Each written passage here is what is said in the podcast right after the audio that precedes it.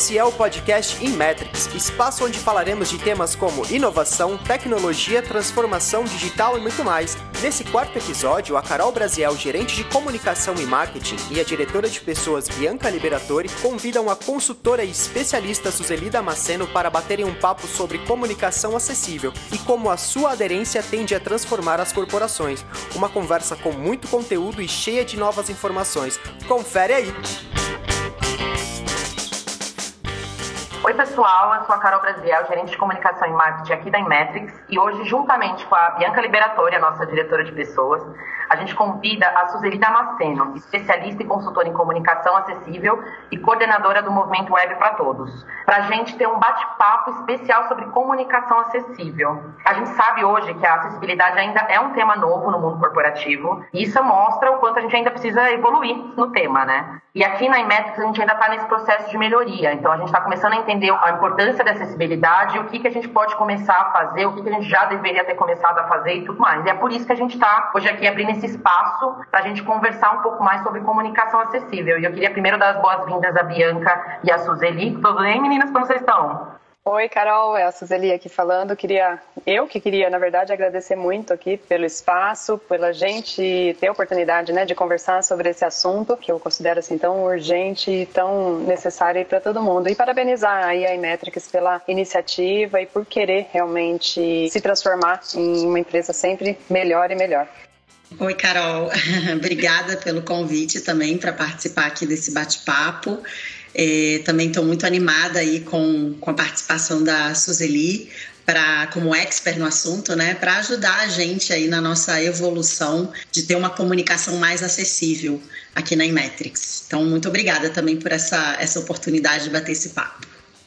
Gente, eu queria é, começar perguntando para vocês que hoje, quando a gente fala de acessibilidade, a gente comenta muito sobre tecnologias, a gente obter novas ferramentas para a gente tornar a, a, comunicação mais acessível o nosso público interno, externo. Mas eu entendo que também tem ações que a gente possa já começar a trabalhar no nosso dia a dia, sendo home office ou não, né, considerando a pandemia que a gente está passando. Mas tem algumas atitudes, algumas ações que a gente já pode considerar para a gente começar a mudar o nosso mindset sobre isso. Como a gente pode tornar essa comunicação mais acessível, independente dessas ferramentas novas que estão chegando e que a gente tem que né, é, interagir com elas e, e, viver, conviver com elas, mas o que a gente pode fazer para a gente já começar a ter uma comunicação mais acessível a partir do momento que a gente entende a necessidade e a importância disso?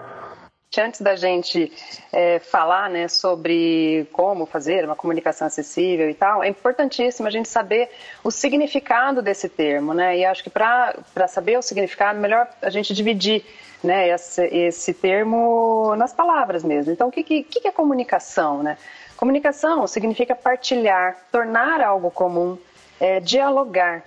Comunicação pode ser feita tanto por palavras orais, como escritas, gestos, expressões corporais, né, e de, também de nossos sentimentos. Então, isso é comunicação. Já acessível significa né, o, que, o que se pode ter aproximação, né, o que se pode ser facilmente compreendido, aberto, claro, coerente, descomplicado, né? simples, direto.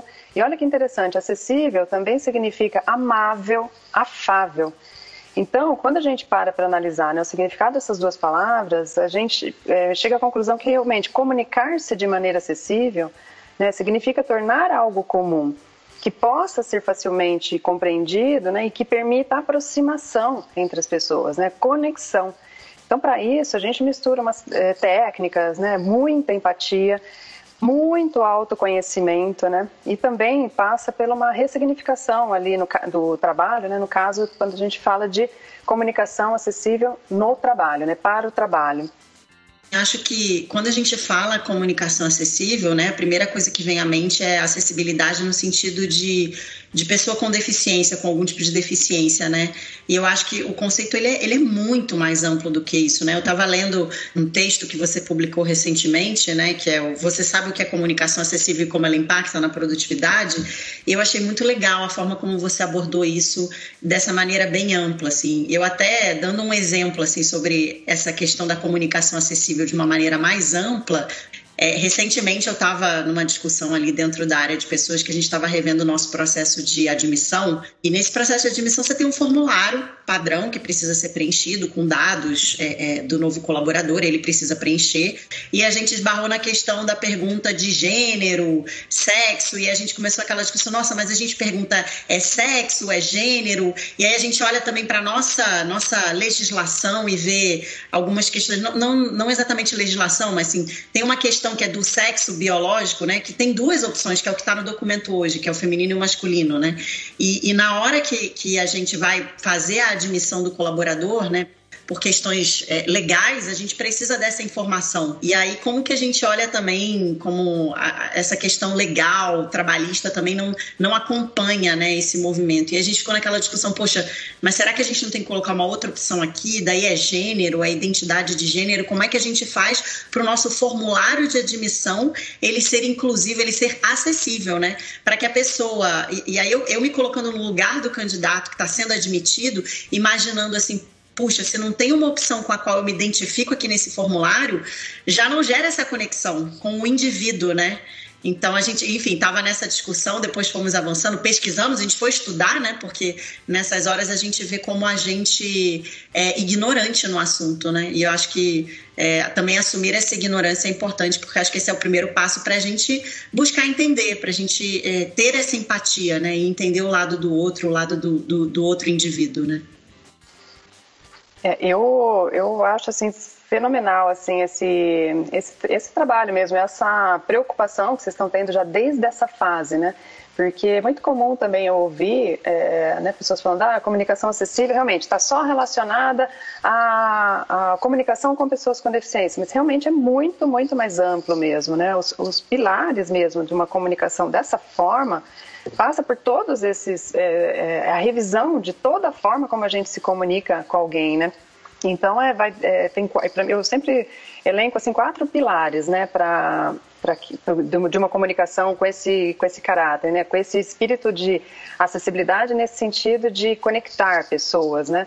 O primeiro é realmente a empatia. Então, muito disso que você falou, Bianca, né? Essa preocupação que vocês já tiveram, né? Se colocar no lugar das outras pessoas, de todo mundo, né? se elas estão sendo acolhidas ali desde essa, desse eh, passo inicial da admissão, né?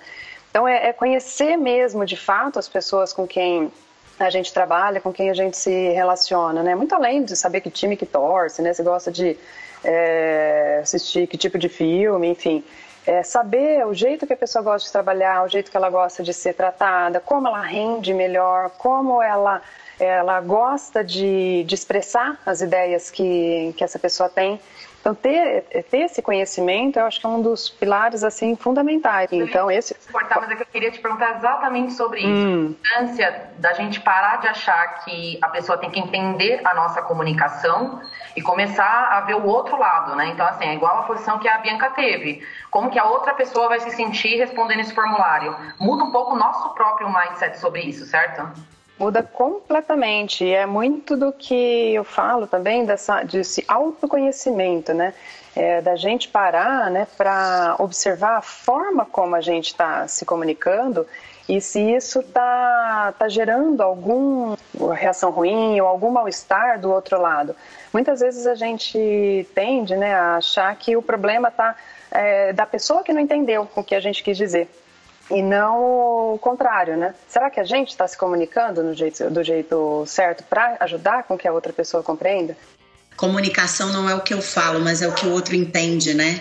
Que é justamente para trazer a, a responsabilidade para quem fala a respeito do entendimento do outro, assim, no sentido de eu tenho que ter essa empatia né, de, de me colocar sob a perspectiva do outro, entender qual é a perspectiva dele para achar qual é o canal mais adequado, qual é a forma mais adequada e inclusive entender como isso estava até no seu no seu artigo, Suzeli, uhum. como é que é a minha relação com o outro, né? Uhum. Porque a relação que eu tenho construída com o outro afeta a nossa uhum. comunicação, porque uhum Quando a gente vê a comunicação como uma conexão, algo que gera conexão entre as pessoas, dependendo da relação que eu tenho construída com uma outra pessoa, se não for uma relação, uma boa relação, uma relação muito positiva por experiências passadas por N motivos, isso por si só já afeta a comunicação, né? Quase que assim, pode ser que a pessoa tenha uma predisposição a receber uma mensagem que eu quero passar com um certo tom, um certo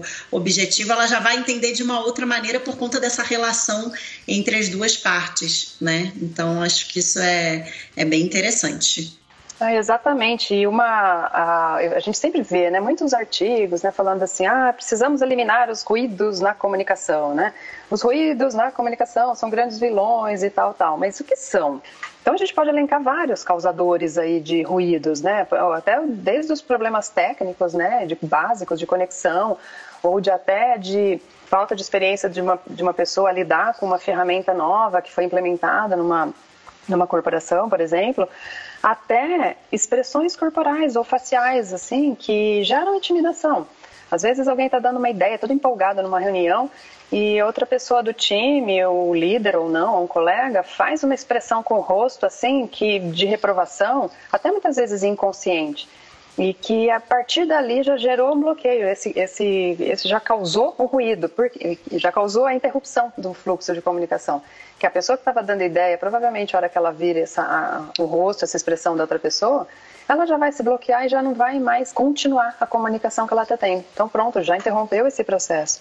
O uso de palavras, né, expressões assim preconceituosas, sexistas, né, capacitistas, isso vai gerando também ou provavelmente um bloqueio ou uma agressividade em alguém que aí começa a gerar também o, ou a interrupção do fluxo ou modificar a mensagem inicial que era passada, já gerar um, uma compreensão é, equivocada ali do que da, da, mensagem original. É uma coisa também bem, bem interessante que eu observei muito assim ao longo né, dos anos, falar em tom agressivo com alguém Tá óbvio, né, que isso vai gerar realmente um bloqueio desse fluxo de comunicação.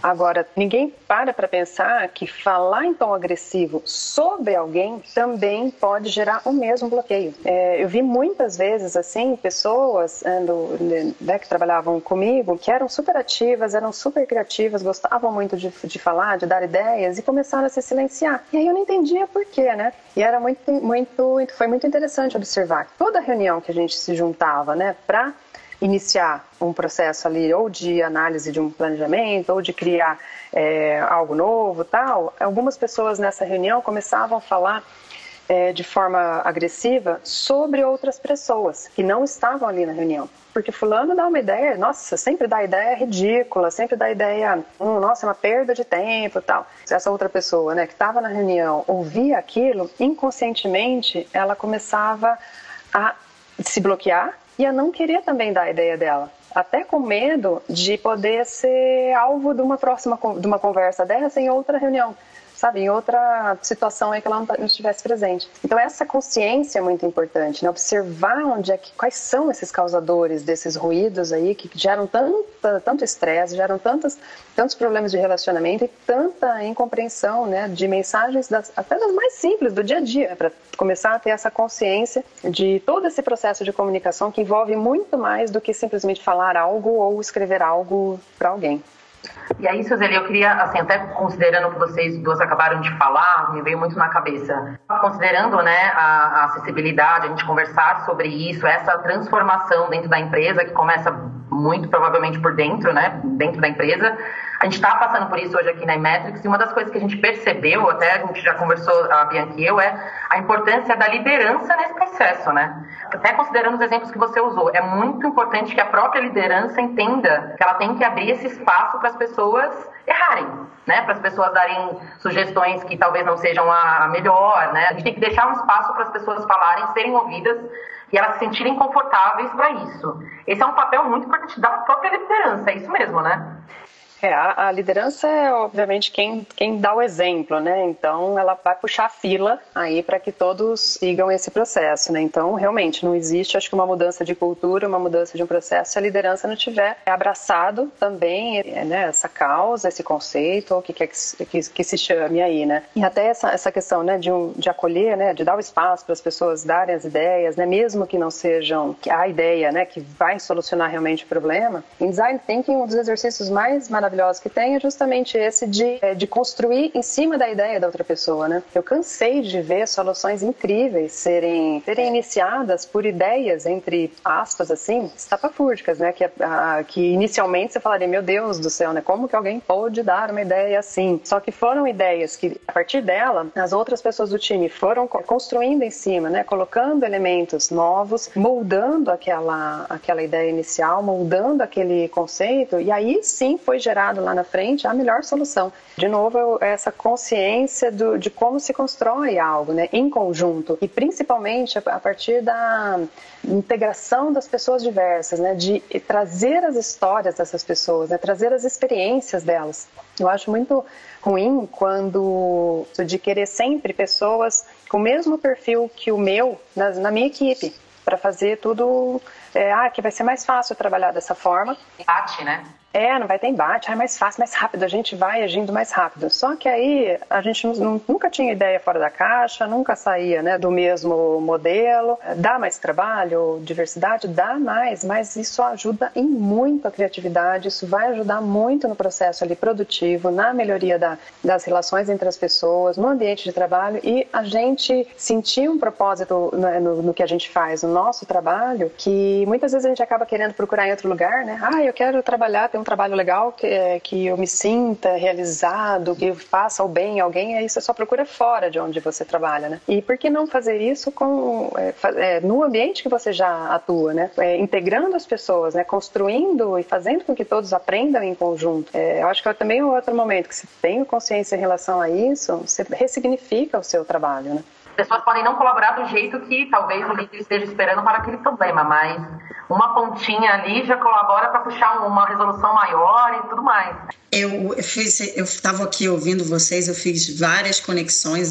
Primeiro essa questão que a, a comentou, né, de, de, do exercício de design thinking. Muitas vezes a melhor ideia que surge não necessariamente é a primeira, mas a, a algumas ideias malucas foram necessárias é, aparecerem ali para que a melhor ideia, a melhor solução para o problema emergisse daquele trabalho colaborativo, né, daquele grupo. E aí me, eu fiz algumas conexões aqui, que acho que a primeira é que é, vira um, um ciclo é, virtuoso, né?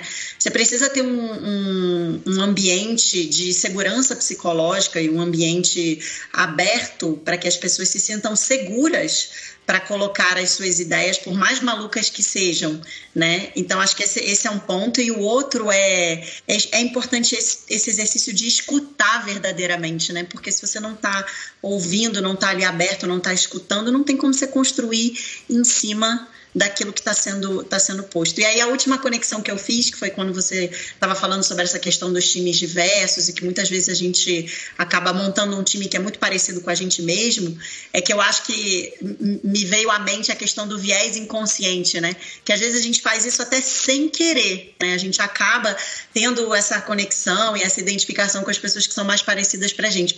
E aí por isso é tão importante trazer à tona esse viés inconsciente dessa conexão com, a, com quem é parecido parecido com a gente, para a gente tá, é, para a gente propositalmente, intencionalmente é, é, trazer pessoas para o nosso time ou trabalhar com pessoas que a gente sabe que são diferentes da gente, tem um, uma história diferente, pensam diferente, porque eu acho que isso ajuda na nossa própria evolução, no nosso próprio crescimento, né? Então eu acho também que é, diversidade traz muita riqueza no trabalho colaborativo. Ah, perfeito você ter puxado mesmo esse ponto, porque era uma das coisas que sempre me chamava muita atenção, era por que, que nas sessões de design thinking tinha, né, toda aquela, aquela colaboração, todo mundo realmente podia errar, todo mundo estava livre ali, sentia e, e, trabalhava toda aquela pressão daquele momento lá do design thinking, sorrindo, né? Eu sempre via isso. Acabava a sessão, aí as pessoas voltavam lá para o seu dia a dia no trabalho aqueles aprendizados né, que foram tendo ali no, no, design thinking, esse ambiente seguro que você mencionou, ele parecia não existir mais ali, né, naquele no ambiente de trabalho normal, né, da pessoa, né. Então eu acho realmente questão de mudança de mindset, né, de mudança de cultura, todo esse processo, né, de cultura para gerar esse círculo é, virtuoso, realmente, né, passa ali pelo por esse processo mesmo de conscientização eu vejo é que muitas pessoas comentam sobre isso, mas poucas entendem que Isso, além de ser o óbvio que a gente está falando aqui, ele também aumenta a produtividade, porque as pessoas comunicam melhor, elas produzem mais, elas produzem melhor, com menos erros, e isso tem que ser levado em consideração também, né? Com certeza, vai gerar menos, é, menos retrabalho, menos estresse. É, a pessoa vai ter uma paz interior melhor, assim, porque é, vai, vai aumentar também a tolerância entre as pessoas, assim. Eu acredito muito nisso. Quando você tem essa percepção muito clara, né, essa visão muito clara ali de como cada um gosta de, de trabalhar, né? Como elas rendem melhor, é, mesmo que você lá fale assim, ah, não, eu não estou aqui para fazer o bem para a humanidade, não é nem isso que eu estou falando. Mas você no seu trabalho, você quer executar o, melhor possível da, do, do seu serviço ali. E tem uns dados, né, assim, muito interessantes. Tem uma pesquisa americana que mostrou que 85% né, dos funcionários né, das empresas americanas, eles relatam perder semanalmente de uma a duas horas de produtividade só para pesquisar informações que poderiam ter vindo já de, é, de forma clara num primeiro e-mail, por exemplo um briefing mal dado, né? Assim, um briefing mal. Exatamente, só que isso aí você vai colocar em números, né? Teve um, o Bureau of Labor Statistics lá dos Estados Unidos, eles colocaram isso em número e mostraram que isso gera uma perda de 60 dólares aí por funcionário, isso por semana, dos funcionários todos, né, dos Estados Unidos, dá uma perda anual de trilhões de dólares. É uma, uma questão ali de perda de dinheiro, perda de produtividade, perda de, de projetos, né? Outra coisa interessante que eu vi foi também uma, uma pesquisa de 2019, essa mesma pesquisa, que 63% dos funcionários americanos já desejaram pedir demissão por, em algum momento né, da, da vida ali, porque essa comunicação ruim né, entre as pessoas estavam impactando negativamente na capacidade deles realizarem o próprio trabalho e de desenvolvimento de carreira. Aí, de novo, você pode interromper ou potencializar, na verdade, a carreira de, de pessoas aí, né, dentro de uma, de uma empresa e você pode gerar custos, né, de demissão e de recolocação de pessoas Sendo que se você parar para analisar a fundo ali, né, os, esses causadores dos ruídos, né, e trabalhar em cima deles, é, todos esses problemas podem ser evitáveis. Ou seja, a comunicação acessível pode ajudar, inclusive, no turnover da empresa, né? Exatamente. Mas eu, eu queria fazer uma pergunta. Né? Eu, eu, como empresa, né, uma empresa que quer ter essa comunicação mais acessível, nesse conceito mais amplo, mas também incluindo a questão de acessibilidade do ponto de vista de pessoas com deficiência, né? Mas vamos falar, vamos, vamos para essa coisa do, do, mais amplo aqui que a gente está tá, tá conversando. Por onde começar?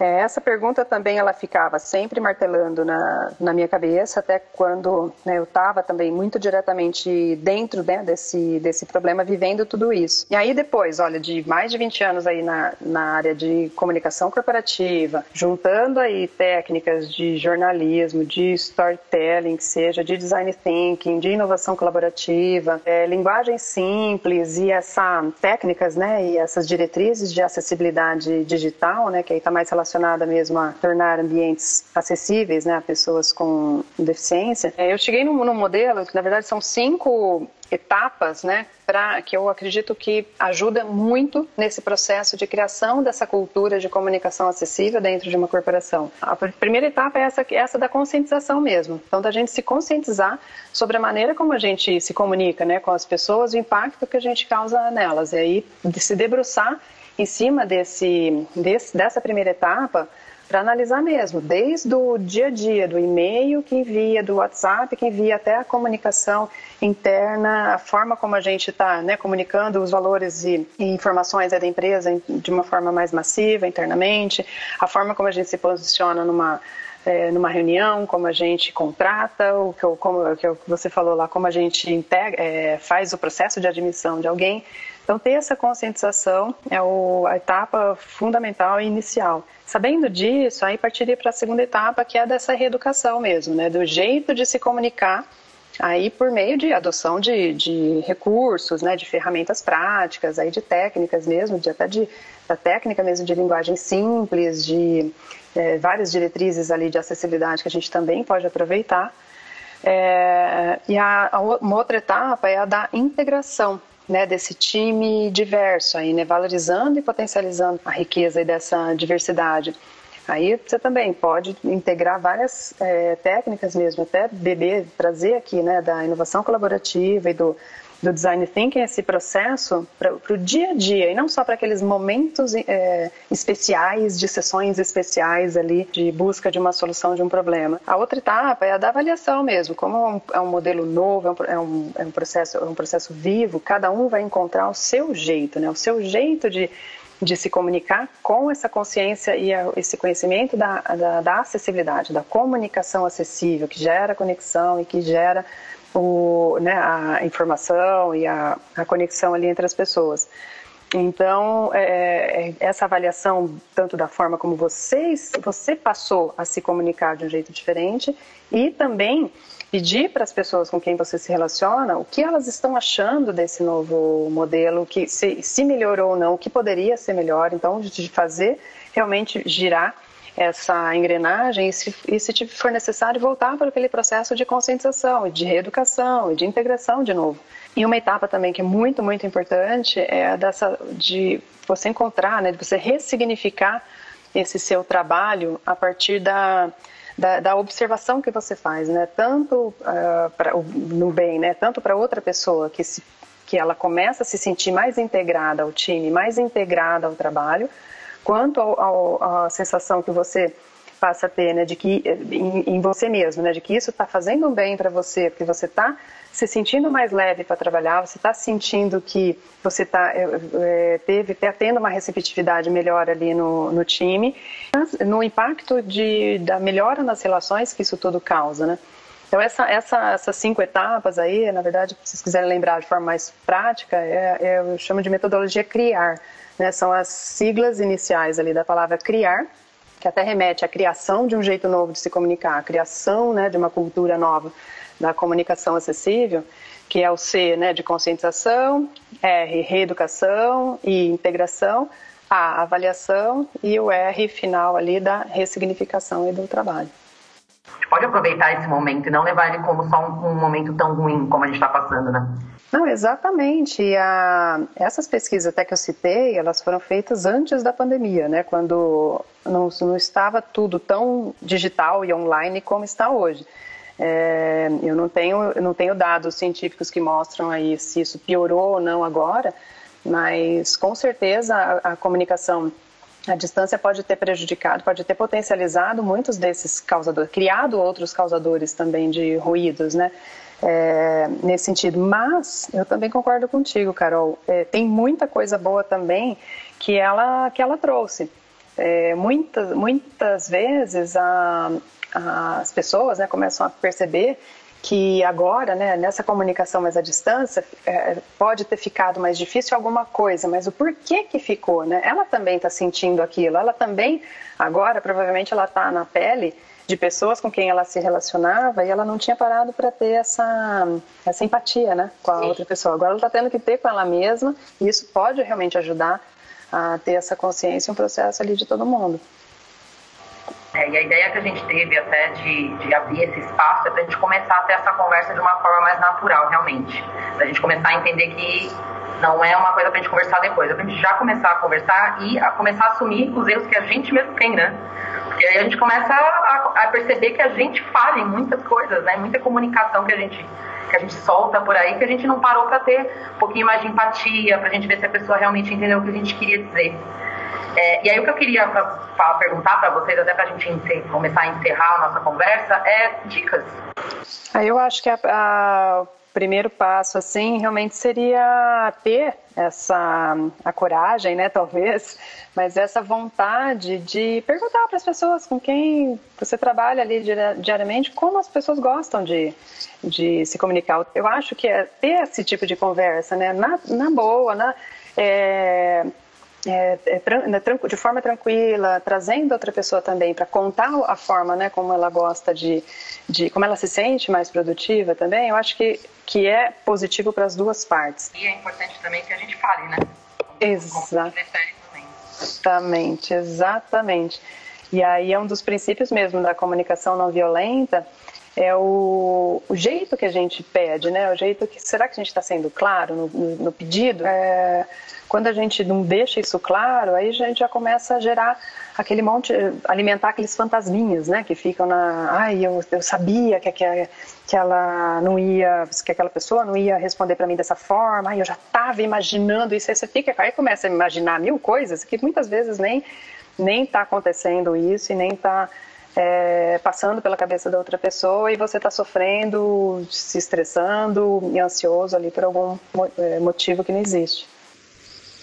É, eu, a Carol falou, ah, vocês podem dar dicas, né? Eu estava aqui só anotando as cinco etapas, o criar, e, e, eu adorei também isso que a Suzeli trouxe, que, nossa, é tão simples, é perguntar, né? A gente tem, tem essa, esse hábito de, de inferir tanto as coisas, né? E, e, é tão simples quanto perguntar, né? Perguntar como você prefere, como é melhor para você.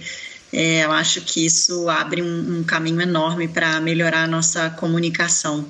E eu acho que a gente também se mostrar vulnerável, assim, no sentido de um dia que não tá bem, que aconteceu alguma coisa, tá todo mundo muito sobrecarregado, né? As pessoas uhum. que, que têm a possibilidade de trabalhar remoto, trabalhar de casa, é, não é um home office como a gente imagina que é, né? Assim, os filhos estão em casa, uhum. é, tem uma sobrecarga pessoal aí, né? uhum. né? Então eu acho que é, entender esses momentos pessoais aí de cada um é, ajuda bastante também na, na comunicação.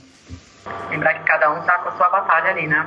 A gente esquece um pouco disso na correria do dia a dia, né? Cada um está enfrentando uma batalha pessoal e lembrando que a gente está na pandemia, não está fácil para ninguém. Não tem, não tem como achar que tá, a gente está numa situação normal, porque anos e anos e anos que não tem, não, anos não, décadas que aconteceu a última pandemia e a gente está tendo que se virar para sair melhor do que entramos nela, né? Mas não é fácil e é importante mesmo a gente se mostrar vulnerável. Acho que é uma, uma palavra ótima para a gente encerrar a nossa conversa. Primeiro eu queria agradecer imensamente a presença de vocês duas, Bianca, Suzeli, imensa gratidão por, pela participação de vocês, por vocês abrirem o bate-papo aqui. É, é importante a gente mostrar para as pessoas que a gente também tem erros que a gente, né, eu como comunicação interna, Bianca como diretora de pessoas, que a gente tem coisas que a gente precisa melhorar, né? A gente não pode sair achando que a gente já sabe de tudo, porque a gente não sabe.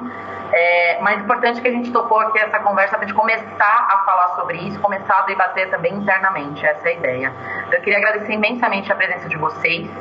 É, acho que como bate-papo sobre acessibilidade, sobre comunicação acessível, a gente conseguiu dar um overview ótimo, assim, ainda não conseguimos aprofundar né, com o tempo que a gente tem, mas para o pessoal entender é, é, a importância de ser empático, a importância de ser vulnerável, a importância de ouvir o outro e também ser ouvido, é, eu acho que aí a gente já começa um, caminho diferente a seguir.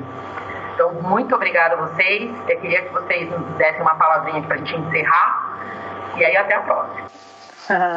Não, Carol, eu que agradeço aí por essa pela oportunidade aí para a gente conversar sobre isso. Quanto mais a gente conversa, né, sobre isso, acho que mais a gente é, evolui, mais a gente começa, é, mais a gente organiza melhor as ideias, né, na nossa cabeça, mais a gente é, ativa, né, a nossa é, consciência, né, sobre os pontos ali, né, acende as luzinhas, né em cima ali dos pontos em que a gente precisa melhorar no, no nosso dia a dia e, e, fazer essa construção conjunta. Acho que a palavra realmente é essa de colaboração, é de é muito do que a Bianca estava falando, né, de entender o momento, né, não só das outras pessoas, mas também o seu próprio, né.